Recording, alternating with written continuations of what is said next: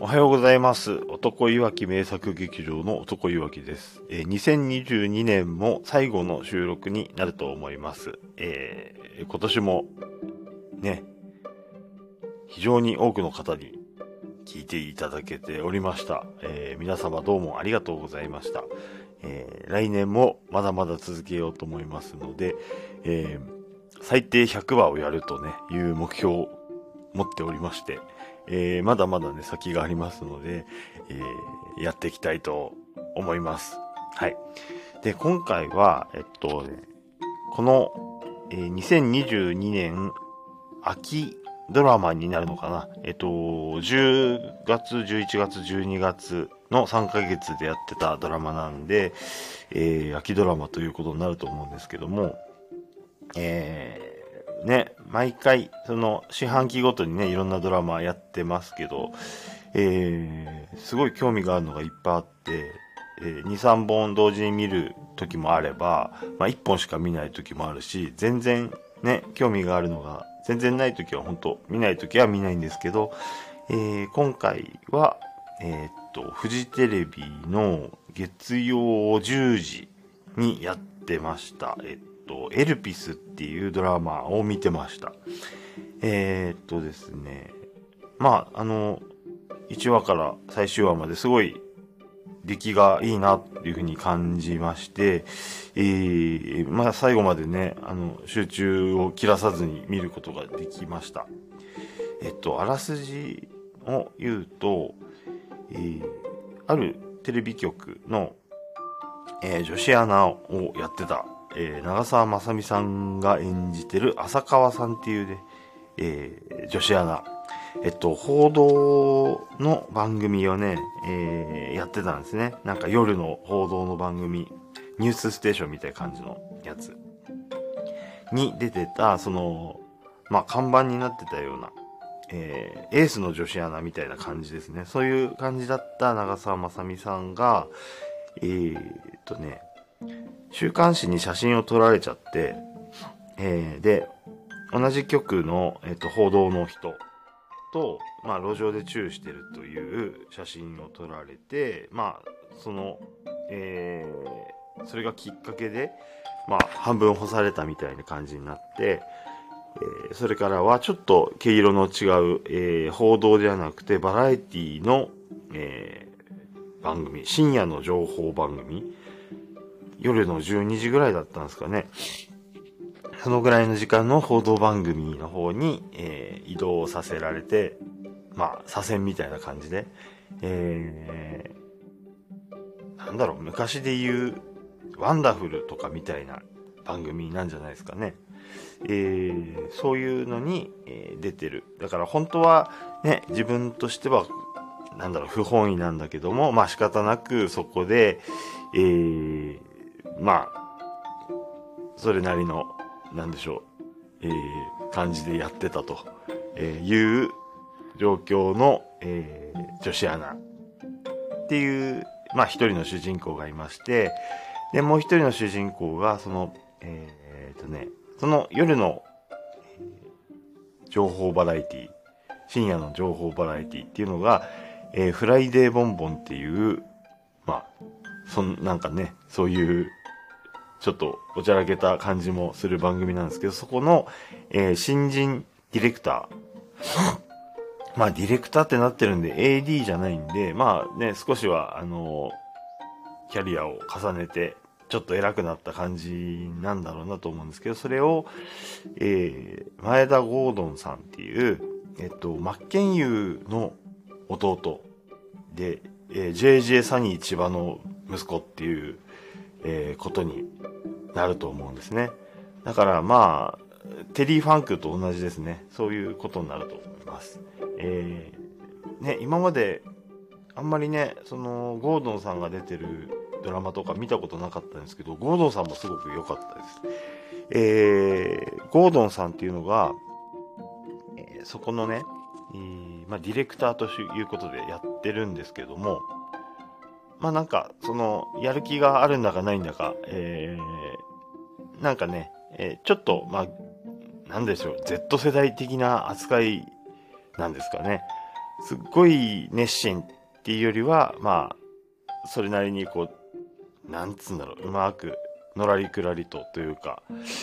えー、やってる感じ。うん。で、生まれがなんか、弁護士の、えー、夫婦の息子の役みたいで、すごいいいとこの子で、えー、ま、まあなんで、なんでしょうね。今まですごく何か頑張ったことがないみたいな感じで、あの、古いね、テレビマンからすると、まあ、なんだろう、現代っ子だなと。ちょっと扱いにむ難しいというか困るなみたいな、えー、扱いみたいな感じです。はい。そんな人が出てきますね。その二人が主な主人公だと思うんですけども、えー、まあ、どういう話かというと、まあ、それまでね、なんか、あの、気合も入らずね、ダラダラやってた、その、前田ゴードンさんね、えー、岸本くんっていう、まあ、名前なんですけど、多分この後、えー、岸本くんっていう、えー、役名と、えー、役者さんの前田ゴードンっていう名前がね、ごっちゃになってね、話続くと思います。えー、そういう人がいたんですけども、まあ、とあることがきっかけで、えー、過去にあった、えー、女子高生かな？えー、っと、女子中学生だったかな？えー、女子中学生が、えー、とある、えー、殺人事件に巻き込まれて亡くなったという事件があったんですけども、そこの、えー、容疑者というか、えー、犯人が今、捕まっちゃってる、えー、まあ、死刑囚ということで、まだ死刑にはなってないんですけども、死刑を待ってる状態になってるっていう、えー、まあ、過去の事件があったんですが、その犯人は、えー、本当はやってないんじゃないかと。えー、おそらく、え冤罪だという一つの、まあ、垂れ込みというか、えー、情報が入って、えー、それの真実を、まあ、追う、えー、話になっていくと。で、その真実を追うっていうのがもう、えー、ストーリー全体にわたってまして、なんでそれがね、あのー、まあ、結果的に本当に冤罪なんですけど、まあ、ネタバレ関係なく言ってしまうと冤罪だったということには、えー、なるんですが、なんでその、えー、まあ、罪もない人が、えー、犯人に仕立て上げられちゃったのかとか、えー、まあ、いろいろね、政治とか、あなんでしょう、その、あれですかね、パワーバランス的なもので、えー、まあ仕方なくそうなってしまったっていうことがだんだん解き明かされていくっていう内容になってます。はい。えー、なんですが、今回ちょっとね、お話ししたいのは、その、まあ、長澤まさみがとにかく、まあ、すごかったと。えー、やっぱすげえ女優だなというね、えー、思ったわけです。はい。えっ、ー、とね、何かと言いますとですね、えー、その、まあ、もともと報道にいた女子アナが、今ね、自分としても不本意な、えー、深夜のチャラい、え、バラエティに出てますっていう、この状況ね、えー、表向きは、まあ、それをね、しっかりこなしてるように見えるんですけども、えー、その浅川さん、長澤まさみは、えー、なんでしょう、その、えー、路上キス写真を撮られてから以降は、もう、なんでしょうね、その理想の自分と、えー、今の現実のギャッププが激しすぎて、なんか、まあ、体調を崩しているというか、まあ、多分心のバランスを崩しているような状態で、えー、なんだろう、食べ物をもうほとんど食べない。なんか水と、えー、ウィダインゼリーみたいなやつばっかりで、えー、なぜか異常にストイックにその、出社するときも、あの、ランニングで来てて、あの、だから、なんでしょう、あの、普通に朝ジョギングしてる人みたいな格好でそのまま会社に入ってって、それから着替えるみたいな感じの生活をしてる感じなんですね。で、えー、人前ではもうほとんど物は食べないし、うん。あの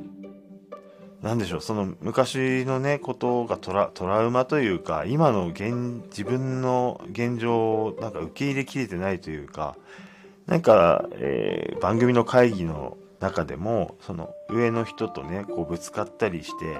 えー、自分のこう本音、こう言って思ってることを、まあ、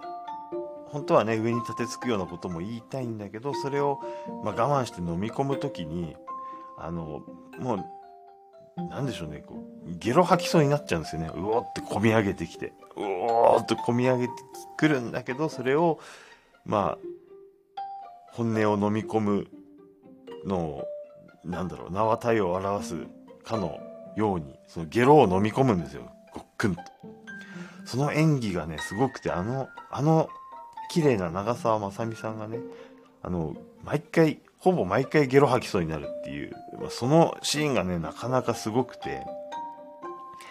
えー、やるなぁと。あやっぱすげえんだなと。うん。ね、えー、すごいね、いつも、あの、キリッとしてる表情の時は、やっぱりあの、あの綺麗な長澤まさみなんだけど、なんだろう、自分のね、その、うまくいかないとこをね、ちょっと、まあ、お酒も飲まなくなっちゃったのかな。うん、ちょっとね、やさぐれたりするシーンもあるんだけど、その、化粧バッチリの時と、えー、まあ、ちょっと、化粧が崩れてるというか、もうほぼしてない時の、えー、ギャップっていうのもすごくあって、すごい、やっぱりね、もう30かな、30代後半の役でもあるし、長澤まさみ自身ももう30代後半になるんだと思うんですけど、その、すごい疲れた顔をね、やっぱり、あ、年取ったんだなっていう思わせる時もしっかりありつつの、でもその、人前に出る、表に出る時のビシッとした表情そのギャップっていうのもね、すごく、あの、表現がすごい上手いなっていうふうに思います。えー、なんかね、その、このドラマの中のその長澤まさみ、その浅川さんっていうのは、その激しい、すごいね、えー、本当はこれが正しいというか、正義感がすごくて、こうでなきゃいけないっていうことを思ってる、その思いがすごい強いんですね。だからその上に対して、まあ、たまにね、少しずつ、あの、本音を出しちゃうんですけども、特にその、さっき言いました、その、ゴードンさんが演じてる、えー、まあ、新米のね、えー、ディレクター、に対しては、まあ、後輩なんでね、結構あの、ゴリゴリ、えー、自分の思いを、えー、ぶつけて、えー、まあ、叱咤するんですけども、まあ、その様子がね、またその、なんだろう、はっちゃけてこう、ビシバシ、えー、しごくような発言を、えー、する時の長澤さんはね、なんかね、すごいいいんですよね。なんかね、話の、なんだろう、中盤くらいでね、その、ゴードンさんをビシバシ叩くようなね、場面とかもあってね、そこの、まあ、なんだろう。すごいですよね。激しい迫真の演技と、うん。それがありつつの、えー、まあ、ゲロごっくんもあり、えー、ビシッと綺麗な様子もあり、えー、で、中には、その、なんだろう、ちょっとね、えー、昔のその写真を撮られた、えー、とね、鈴木亮平さんが、その、長澤さんの、まあ、先輩の元報道の人あ、その時ももう、あれか、報道にいるのか。だから、写真撮られた片方の鈴木亮平さんは、えー、報道の方にいながら、えー、まさみさんだけ、こう、降ろされてるっていう感じなんですけど、その良平さんとね、ちょっと一瞬復縁かみたいなえー、シーンもあって、部屋に、あのー、長澤さんの部屋に良平さんが来たりとかするシーンもあって、まあそこでね、ちょっと色っぽいシーンにもなるんですけど、そこのね、色っぽい演技っていうのも、おさすが、さすがや、長澤まさみっていうね。だから本当になんだろう、あの、昔の、えっ、と、世界の中心、セカチュウで見せたような、えー、なんだろう、キラキラしたまっすぐな感じも出しつつ、えー、ゲロを飲み込みもしつつ、えー、っと、上に歯向かって暴れもしつつ、えー、後輩を、えー、厳しくしごしくシーンもありつつ、えー、で、色っぽいもあると。本当にね、幅がすごい広いなと、えー、いうのを改めて、えー、感じさせられました。で、これのドラマを撮ってるのが、えっと、大根仁さんっていう監督の方で、えっと、モテキっていうドラマ、えっと、映画にもなったドラマがあったんですけど、そのモテキの映画の方僕見てまして、それに長澤まさみさん出てたんですね。で、その時の長澤まさみさんも非常に、あ、良かったなっていう、そういう記憶があって、なんかその監督とその長澤さんの、まあ、相性もなんかいいんだろうなっていう、えー、感じがしました。うん。あの、そんなにね、長澤まさみばっかりね、追ってきてるわけではないんですけども、この、ね、今回そこまで、えー、話題になったドラマなのかどうかもちょっとわかんないんですけど、その、しっかりね、実力を見せつけてくれてたのに、えー、すごい感動しました。はい。で、このドラマ、その、えー、共演、えー、まあ、ダブル主演ってことになるとは思うんですけど、その前田ゴードンさんもすごく良くて、あの、なんでしょうね、その、Z 世代的な、えー、まあ、チャ、チャラいというのか、えー、まあ、気合の入ってない、えー、新米ディレクターの役なんですけども、何でしょう、長澤さんにね、ななんだかいろいろ迫られた時の、その、びっくりした表情とか、なんかね、そのコミュニケーションがま、ちょっと人と違ってて、あのー、なんか言い出したいんだけど言えない時とかに、すごいね、えー、長澤さんを、こう、なんだろう、見つめる、い、なんかしたいんだけどちょっと動き出せない時、こうすっごいね、見つめちゃう、凝視する、えー、演技があって、まあそれもその、お話の中では、その、君、目力すごすぎるんだから、みたいなことすごい突っ込まれるんですけど、うん。何かを抱えてんだけど、こう、ちょっとグッといけない時の顔とかがね、すごい面白くて、で、その、まあ、岸本くんっていう新米ディレクターをね、なんか、まあ、この人もね、過去になんかがありまして、まあ、トラウマとなるような、えー、まあ、友達が、えー、自殺するのを止められなかったという、えー、まあ、トラウマを持ってるんですけど、その心にね、そういうものを抱えながらも、まあ、なんとかうまく周りにね、迎合してというか、あの、なんとか自分の居場所を確保することに精一杯だっていうのに、その、まあ自分の本当はこうしたいんだけど、これ、この状況に甘んじてるっていう様子をね、なんかうまいこと演じてまして、まあそのうちね、その、冤罪の事件に、えー、まあ自分がこう関わるようになって、だんだんとこの、ね、自分で動くっていうのをね、やるようになって、まあ、目つきがいろいろ変わるんですよね。で、その中でも、あの、ものすごいまっすぐ一生懸命に頑張ってる姿っていう時と、まあ、途中ちょっと挫折して、えー、まあ、闇落ちみたいな、あの、髭面、ボーボー面になって、で、まあ、目だけギラギラしてるみたいなね、もう、状況。とか、その、もう、変身もね、何回かしてまして、まあ、フォームチェンジをね、えー、何回も繰り返して、まあ、最終的にね、まあ理想の自分の最終的な居場所っていうのがもう落ち着くというか、向かっていく感じにはなるんですけど、えー、もうその演技もすごい良かったっすね。あの、お兄さんのね、真剣佑さんもすごい目立ってますけど、あの、ゴードもいいということが、えー、今回分かりました。はい。でね、これまあダブル主演っていう感じなんですけど、まあ個人的には実はもう一人主人公がいて、えー、そのフライデーボンボンっていう深夜バラエティの、えー、まあプロデューサーっていうことになってます。えー、この方がね、なんていう役者さんだったのかな、そのプロデューサーの人の演技もまたすごくて、え、っとね、まあこの人ももともと報道にいたんだけど、えー、このバラエティ、多分浅川さんとそんなに変わんないタイミングでバラエティに、えー、こう、まあ、なんていうんですか、格、格が落とされたみたいな感じでやってるんで、あの、もうバラエティやってる時は、なんだろう、本当にこういう軽い番組だからこういう感じでいいんだよっていう、えー、まあ、昔のね、昔は燃えてたテレビマンっていう役なんですけど、まあ、え、そのフライデーボンボンやってる時は、その、まあ、なんでしょうね、えー、もう適当なチャラい感じっていうんで、主にはやってるんだけど、実はまあ心に秘めたね、なんかこう熱いものっていうのはまだまだ持ってて、で、そういうのを時折まあ見せてくれて、この、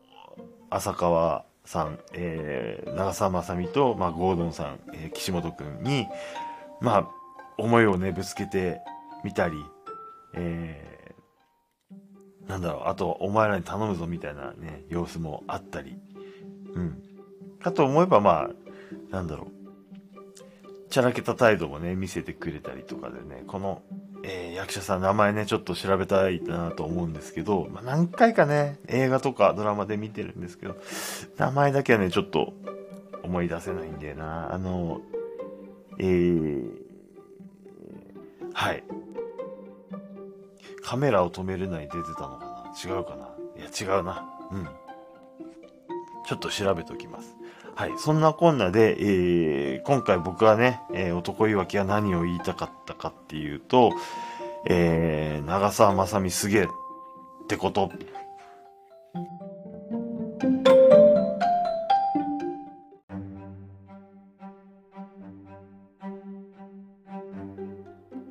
はい。では、言いたいことは言えました。えー、でね、これが今年最後っていうことになると思うので、えー、ざっくりね、この2022年男いわき名作劇場ね、どんな感じだったか、ちょっと総括的なことをしたいなと思うんですけども、えー、っとね、思い出す限りで、えっと、2022年ね、いろんな、あの、やっぱりこれプロレスの話が主になってるんで、えー、まあ、プロレス的な思い出をね、いろいろ思い返すと、2022年は、あの、しょっぱなにね、えー、新日本対ノアのあの対抗戦1月8日だったと思います。あの横浜アリーナでね。えー、まあすごい魅力的な大会があって、で、この、ね、えー、新日本対ノアっていうこの関係、この先どういう風に繋がっていくのかなっていうことを、まあ思わせた始まりだったんですけども、あの一部のね、選手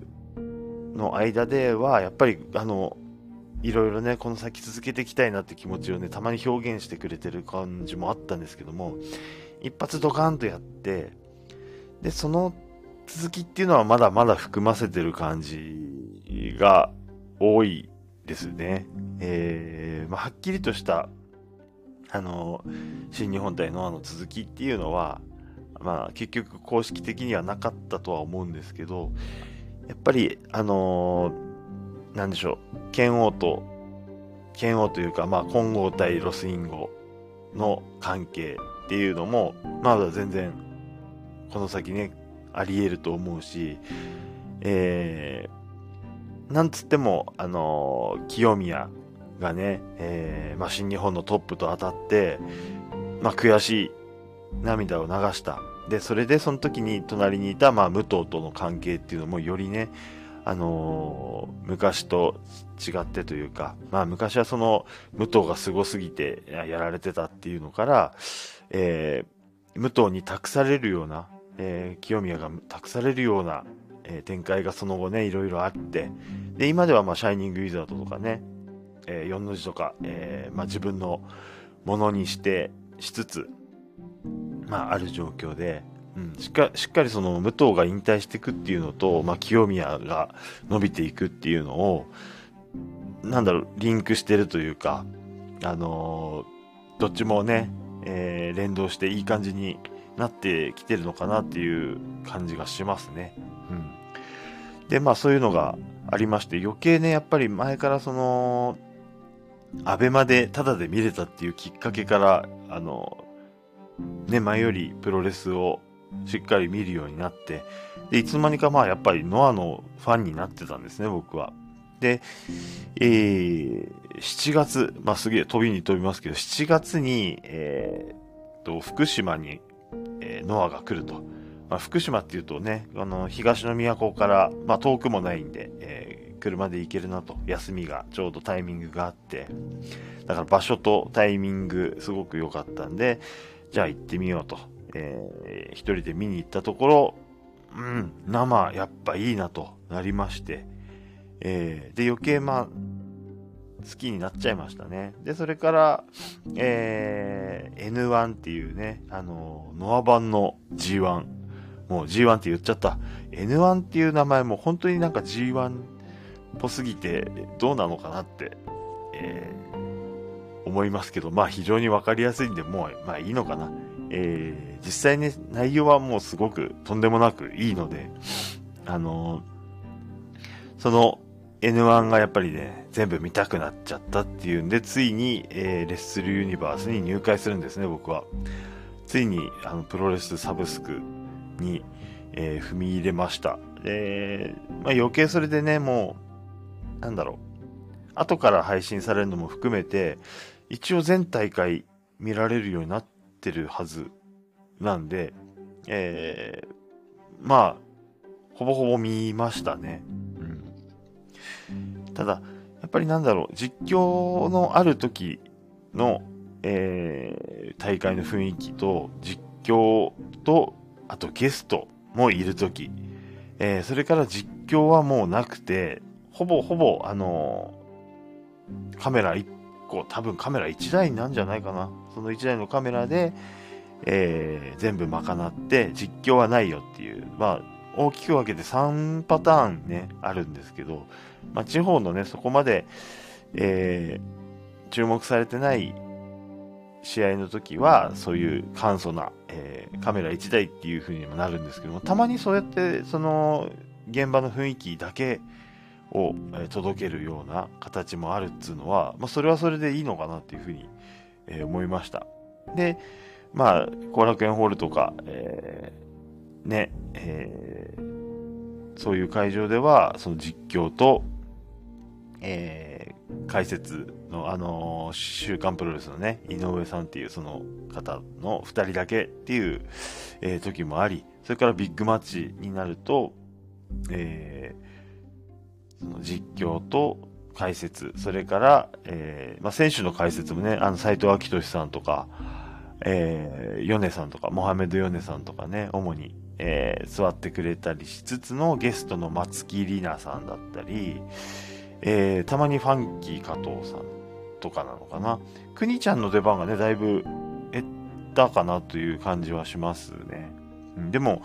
ね、だんだんその、あの、ノアに慣れていく、えー、松木さんっていうのが面白くて、で、ね、独自のね、好きなポイントとかっていうのもあったり、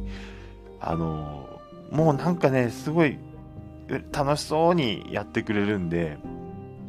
あのー、ね、すんごいヘラヘラヘラヘラ、えへへへへって笑いながら、もう、ちゃんとね、あの、自分なりの視点を持ってやってるっていうのすごく、えー、良くて、松木里奈さんね、いいっすね。なんか続けてほしいっすね。なんだっけ、前にいた松井樹里奈さんとかがいなくなってどうかなと。あの、樹里奈さんはすごく、えー、プロレスに明るい人だったんですけども、まあ、これからどんどんね、詳しくなっていく人っていうとこで、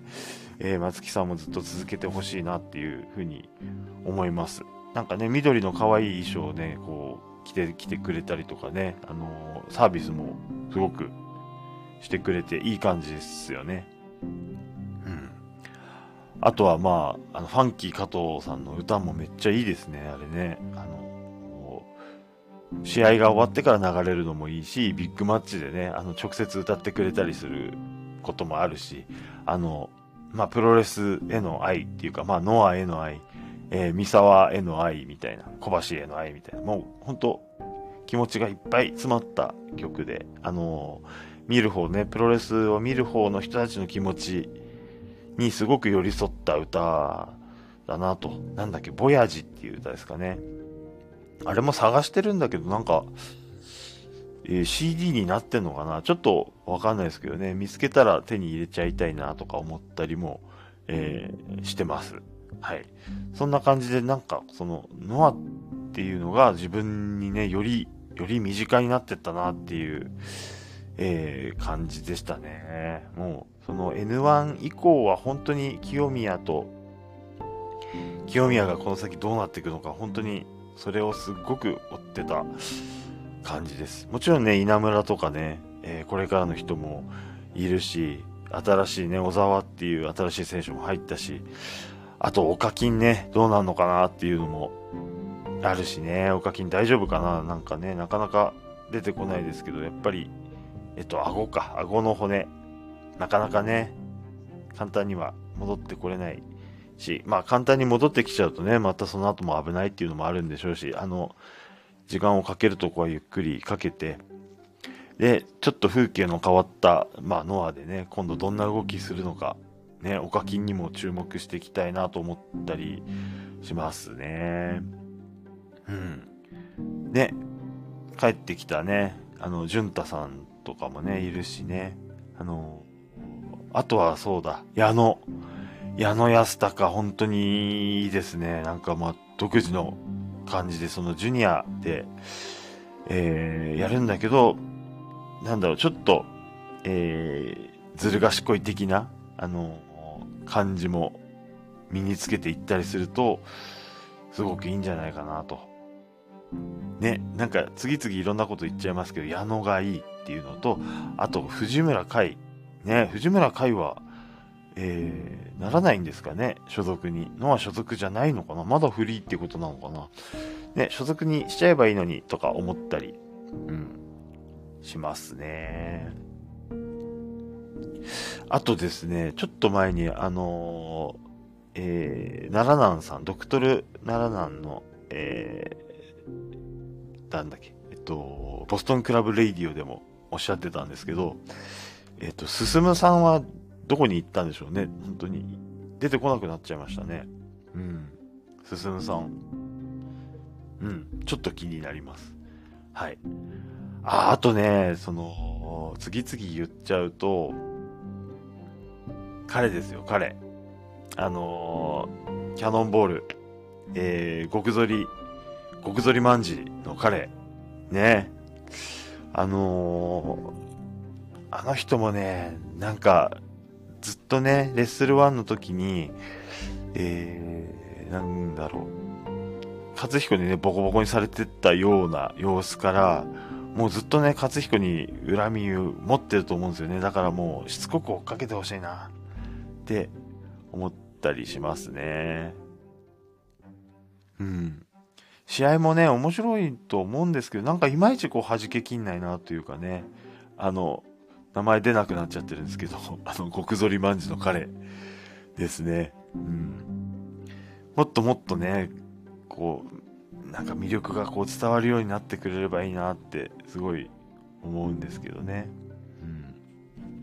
うん。まあそんなこんなでね、この先もね、あの、個人的にはこう見ていきたい。まあ、天草さんもそうですよね。そうだし、えー、見ていきたい注目の点は、まあいくらでもあるので、えー、今後のは見、あの、見逃せないというか、目が離せないなという状況です。一応ね、なんかこう、そんなにね、毎週毎週ワープロ見てるって感じでもないんですけど、新日本のね、動きもね、やっぱり気にはなるんで、えー、ね、ポイントポイントはちょっと、ね、見ていきたいなとは思うんですけどね。1.4のね、あのー、大会とかは、まあ、ワープロとかね、BS 朝日でやってくれるんで、その辺はね、しっかり毎年見てるんですけど、まあ、ドーム、とりあえず年一のドームと、えー、中夜のところは見ていきたいなというふうに思います。えー、海の翔太がすげえいいなっていうのが最近分かりました。そして僕はレッドシューズ、レッドシューズ運の、運のだと思ってたんで、あれ、レッドシューズ海のなのか、運のでいいと思うんですけど、息子さんは海の翔太なんだっていうね。えー、まあその辺、えー、気になるくせにちゃんと調べないというね、状態にはなっております。はい。うん。あ、それで、えっと、今後の話、今後の話なんですけども、今後というか、そんな大きな話じゃないですけど、あの、えー、元日にね、えー、と、中村晋介対、えー、グレートメタっていうのを、その、僕もね、直接見に行った、えー、有明アリーナ大会でドカーンとぶち上げてくれて、まあその瞬間のね、その会場の盛り上がりってすごく、すごくて、やっぱりそれの期待感っていうのは、えー、大きいんだなっていう状況で、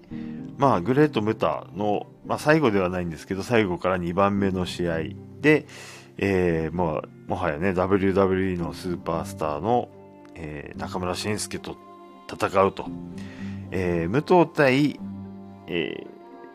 と中村慎介はあるけど、多分、ムタと中村慎介は初のシングルっていうことになるんだと思います。で、それの注目度が高すぎて、まあ、注目度高いというか、まあ、もちろんね、それ、そのカードで、まあ、お客さんに来てもらおうと、うん、いう、ね、腹積もりなんでしょうが、ファンの方からきして気になるのは、ノアのファンからして気になるのは、やっぱりその GHC の選手権試合と、そのスペシャルシングルタッグ、えー、とシングルマッチとのその関係どうなるのかと。やっぱり昔からね、ノア見てる人としては、その GHC をやっぱりメインに持ってきて、あくまでこれはノアなんだよっていうことをね、えー、言いたいとこだと思います。で、ね、剣王も言ってましたけどね、その、武藤対中村っっていう風に見ると、もうこれはノアじゃねえじゃねえかと、新日本じゃねえかというね、意見もありました。まあそう思って見る人もすごいいっぱいいるでしょうね。うん、確かに言われてみりゃそうなんですよね。うん。けどね、まあ、なんだろう、僕個人的にはもうなんか武藤はノアの武藤になったなっていうふうに、えー、思えてるので、そこまで、あ、そうか、言われてみればなっていう感じですけど、そこまではね、違和感がないのかなと思ってました。あの、そこにその、ね、新日本の中村というよりは WWE の中村が来るんだっていうね、えー、感じなので、まあ、ね、大物ね、スポット的にポンポンって急に砲丸が来たりとかってことはね、やっぱり、あの、新日本でもね、えー、20世紀末あたりの新日本とかでも結構あったりしたんで、うん、賑やかし的な感じでいいんじゃないかなぐらいに思ってましたけど、まあ問題はメインがどれになるのかっていうところで、で、結果としてやっぱりメインは、えー、落ち着きましたよね。あの、ムタ晋介の方に。あの、まあ、いろんな見方がありますね。そのムタ晋介を最後にしとくことで、ムタ晋介の前の試合、全部ちゃんと見てもらおうという、その意図があるんじゃないかと。えー、ムタ晋介がもしセミだったとしたら、えー、ムタ晋介を見たら、もう帰っちゃうとか、あとは、アベマのね、中継ももうみんなやめちゃうとか、そういうのがあると、せっかくのね、えー、剣王清宮戦が、まあ、見てもらえないんじゃないかっていうこともあって、やっぱり、ど、どっちを取るかなんですよね。その格として、その、GHC を一番上にしときたいっていう気持ちもあるし、でも、なぜ一番やっぱり推したいものだから、どうにかこれを見てもらいたい。やっぱりゆくゆくはその、外から来る人じゃなくて、ノアの中でのね、盛り上がりで、あの、ね、お客さん呼べる方がいいに決まってるんで、えー、その状況を作るために、やっぱり、あの、多くの人に、えー、今のね、ノア、ノアでの、ノアの中でのね、えー、一番いいところを見せたいっていう気持ちがあるんで、本当にね、いろいろ深く考えた結果が、まあこうなんだと思います。えー、僕自身はまあその狙いも悪くはないんじゃないかなと思ってるんで、そこまでその、ね、GHC を何だと思ってんだと。えー、ね、三沢や小橋に悪いじゃないかと。ね、剣王もね、言ってました。えー、ごめんなさいと。えー、三沢さん、小橋さん、ごめんなさい。小川さん、高山さん、秋山さん、ごめんなさいみたいな、えー、気持ちがあるっていうのはすごく、まあそういう気持ちがあるっていうのもね、すごく嬉しいし、多分ね、そのメインを食ってやろうっていう気持ちで、えー、剣王も清宮もやってくれるんだと思います。なんか、まあ昔からね、その剣王も清宮も、あの、とにかくやっぱりノアを大きくしたいって気持ちで動いていて、ただそのやり方がね、その二人で、まあ、違いがすごくありすぎて、えー、そこのぶつかり合いになってるっていうことだと思うんですけど、今回、その上に、えー、ムタ、シンスケっていうカードがあることによって、なんか改めてその、清宮と剣王がね、同じ向き、方向を向いてる、えー、二人の戦いで、えー、まあ、ファンに訴えようっていうね、同じ方向を見られてるなっていう感じがして、それはそれでいいのかなっていう風に見てますね。うん。まあ、それもありで、ね、プロレスね、ずっと見てる人は、まあみんな、その、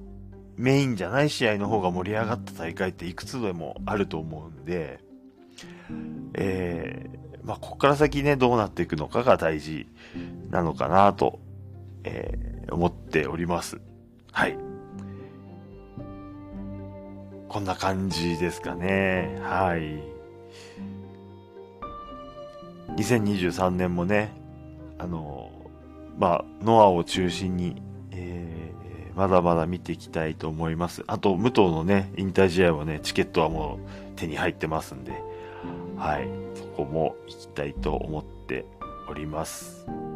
なんか言い忘れたことないかな。はい、えー、